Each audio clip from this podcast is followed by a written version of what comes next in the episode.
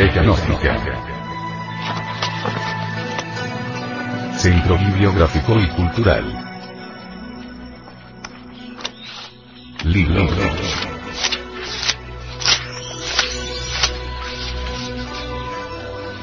La doctrina secreta de Anahuac. Autor. Samael Aumeor.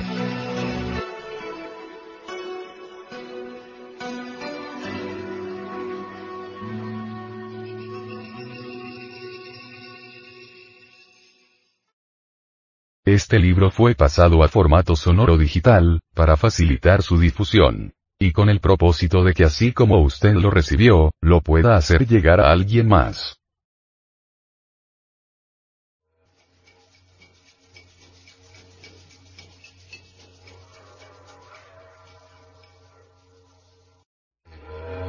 Capítulo 14 El binario serpentino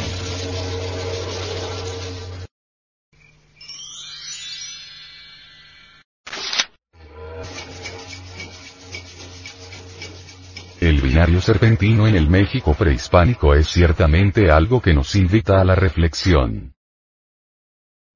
Las dos serpientes ígneas Oxycoatis, que graciosamente rodean al sol en el calendario azteca, también rodeaban al templo mayor de la Gran Tenochtitlan y formaban el famoso Coatepantlio muro de serpientes.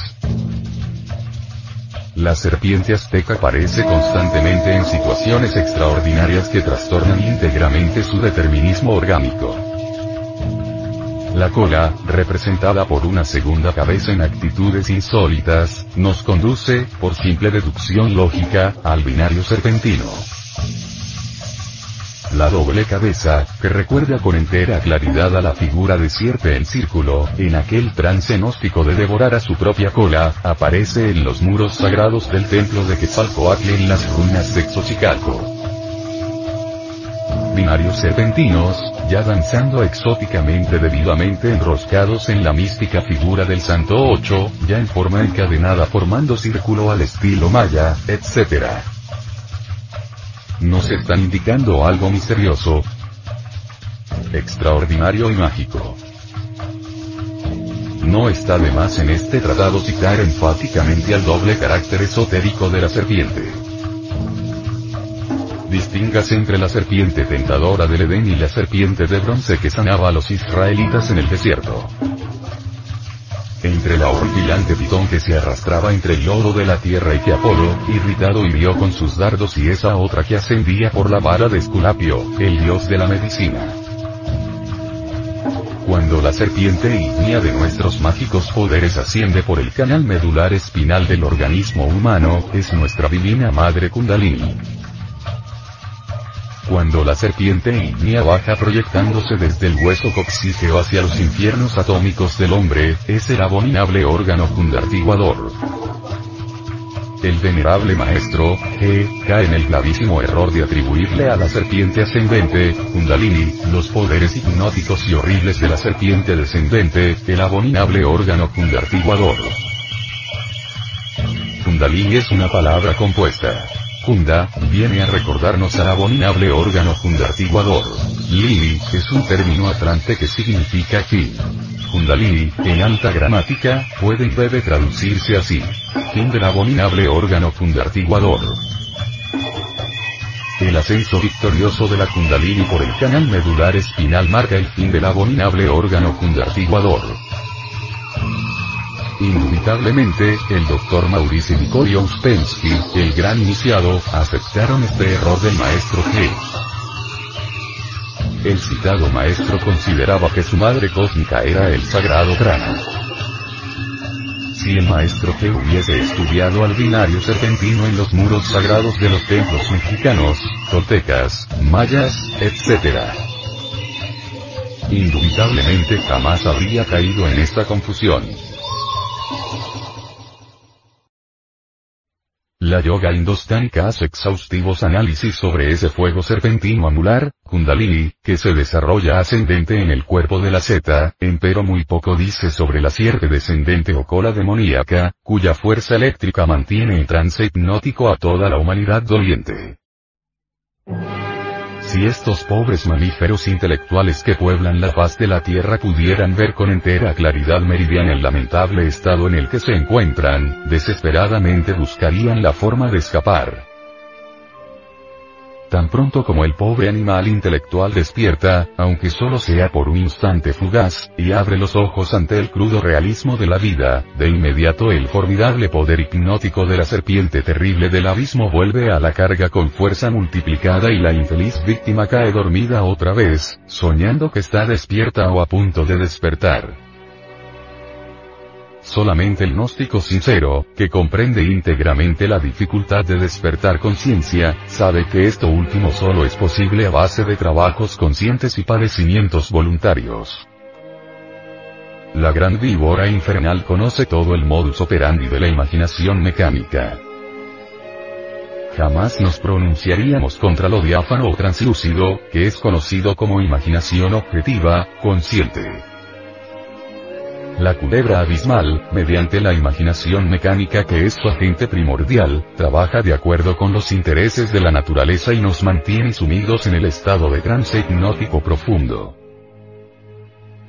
Mediante los mecanismos de la fantasía justificamos siempre nuestras peores infamias, eludimos responsabilidades, buscamos escapatorias, nos autoconsideramos, nos autocalificamos de la mejor manera, nos creemos justos y perfectos. Cabe pensar que hay fuerzas para las cuales es útil y provechoso mantener al manífero racional en estado de sueño hipnótico e impedirle que vea la verdad y comprenda su posición en la vida.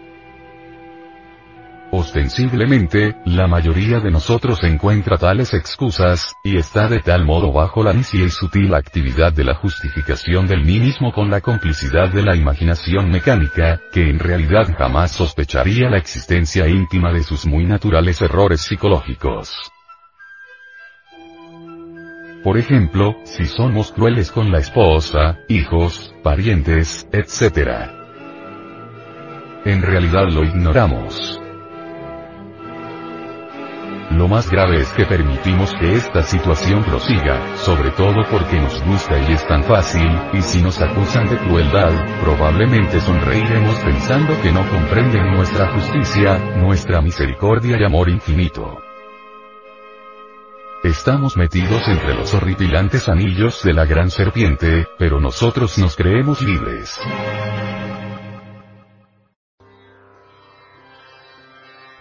Dice la leyenda de los siglos que cuando Krishna el gran avatara del Hindustán cumplió 15 años, fue a buscar al patriarca Nanda y le dijo, ¿Dónde está mi madre?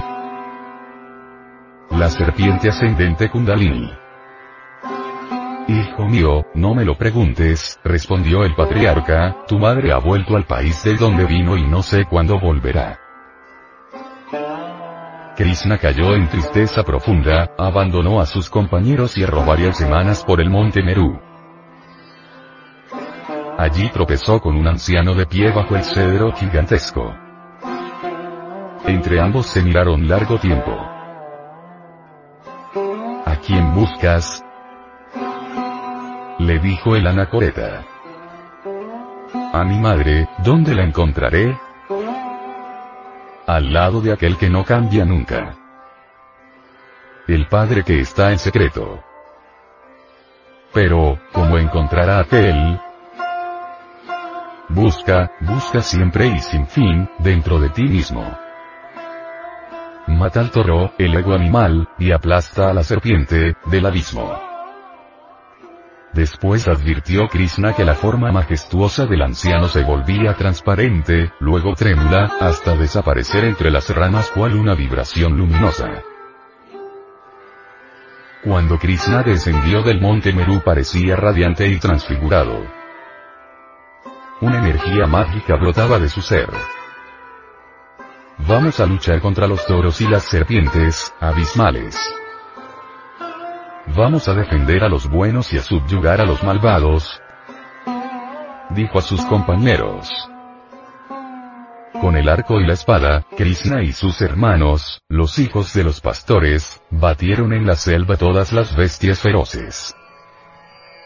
Krishna mató domó leones, hizo la guerra a reyes perversos y liberó a tribus oprimidas, mas la tristeza invadía el fondo de su corazón. Su alma solo tenía un deseo profundo, misterioso. Encontrar a su madre divina Kundalini y volver a hallar al sublime anciano, su maestro. Pero a pesar de la promesa de este, y de lo mucho que había luchado y vencido, no podía conseguirlo. Un día oyó hablar de Kalayoni, el rey de las serpientes, el mago negro guardia del templo de Kali, Coatlicue, Proserpina, Hecate, la tremenda diosa del deseo y de la muerte, y pidió luchar con la más temible de sus serpientes, aquella serpiente eterna, el abominable órgano fundartiguador, que había devorado ya a tantos cientos de guerreros excelsos, cuya baba corroía los huesos y cuya mirada sembraba el espanto en todos los corazones. Del fondo del templo de Kali la reina de los infiernos y de la muerte la de todos los crímenes, Krishna vio salir al conjuro mágico de Kalayoni, a un largo reptil azul verdoso. La serpiente enderezó lentamente su grueso cuerpo, erizó rizona su rojiza melena, y sus ojos penetrantes fulguraron con espanto en su cabeza de monstruo de conchas relucientes. La o perecerás le dice el mago. La serpiente murió a manos de Krishna, del héroe santo que no conociera el miedo. Cuando Krishna hubo matado heroicamente a la serpiente guardián del templo de Kali, la diosa horrible del deseo y de la muerte, hizo abluciones y oración durante un mes en la orilla del Ganges, después de haberse purificado a la luz del sol y en el divino pensamiento contemplativo de Mahadeva.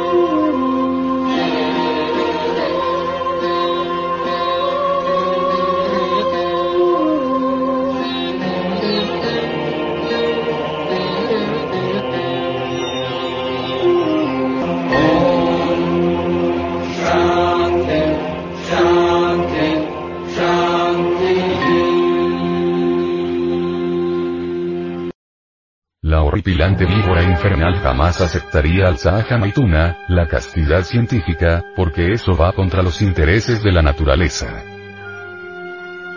Quienes no consigan ser devorados por la divina serpiente Kundalini serán tragados por la pavorosa serpiente Pitón. El guerrero que logre matar a la culebra infernal, ingresará al palacio de los reyes, será ungido como rey y sacerdote de la naturaleza según el orden de Melchizedek. Empero, ciertamente jamás resulta empresa fácil rebelarse contra los átomos de la herencia, contra la lujuria que heredamos de nuestros antepasados, contra la pavorosa víbora infernal que trajo al mundo a nuestros abuelos y que traerá a nuestros hijos y a los hijos de nuestros hijos.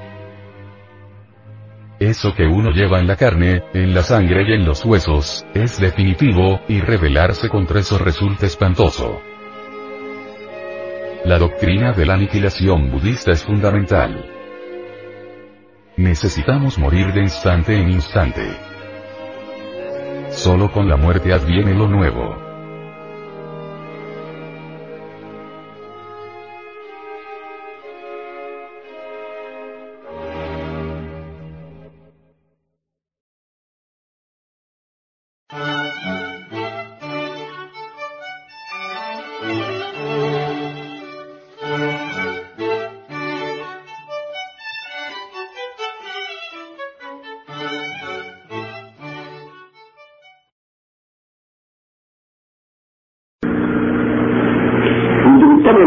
Dentro de cada ser humano existe la energía creadora. Esta energía tiene que subir con espina dorsal hasta el cerebro. Tal energía tiene poderes extraordinarios y asume ante el clarividente una forma completamente serpentina la gente aprendiera a transmutar su energía creadora, se transformaría totalmente. Serpiente sagrada nos da la sabiduría. De la serpiente es poderosa. Se dice que Quetzalcoatl que era una serpiente de sabiduría. Los hierofantes antiguos de Cartea, de Persia, se llamaban así mismos serpientes. Botán asegura en forma enfática que él entró por un hueco dentro del interior de la tierra. Dice que entró por un pasadizo secreto por donde solamente pueden entrar las serpientes. Botanismo exclama diciendo, soy una serpiente. Así también llamaban los celtas los druidas. Así que la serpiente es un prodigio flamígero que está relacionado íntimamente con el sexo y que los hindustanos llaman kundalini. Sube por el canal medular espinal de la secta gnóstico hasta el cerebro, cuando uno ha, ha caminado por la senda de la más perfecta castidad. Entonces se resplandece maravillosamente dentro del aura del universo. La serpiente tiene poder para darnos la sapiencia.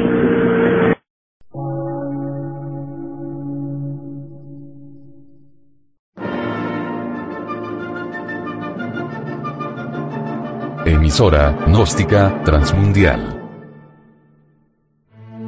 Por una nueva civilización y una nueva cultura, sobre la faz de la Tierra.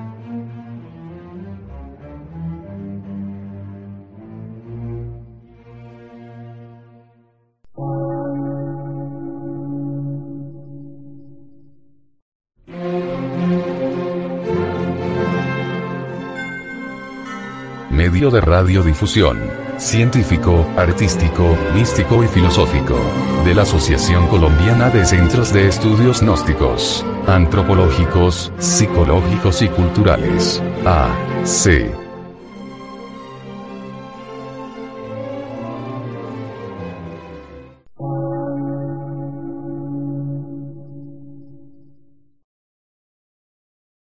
Lectura en movimiento. Difusión sin fronteras.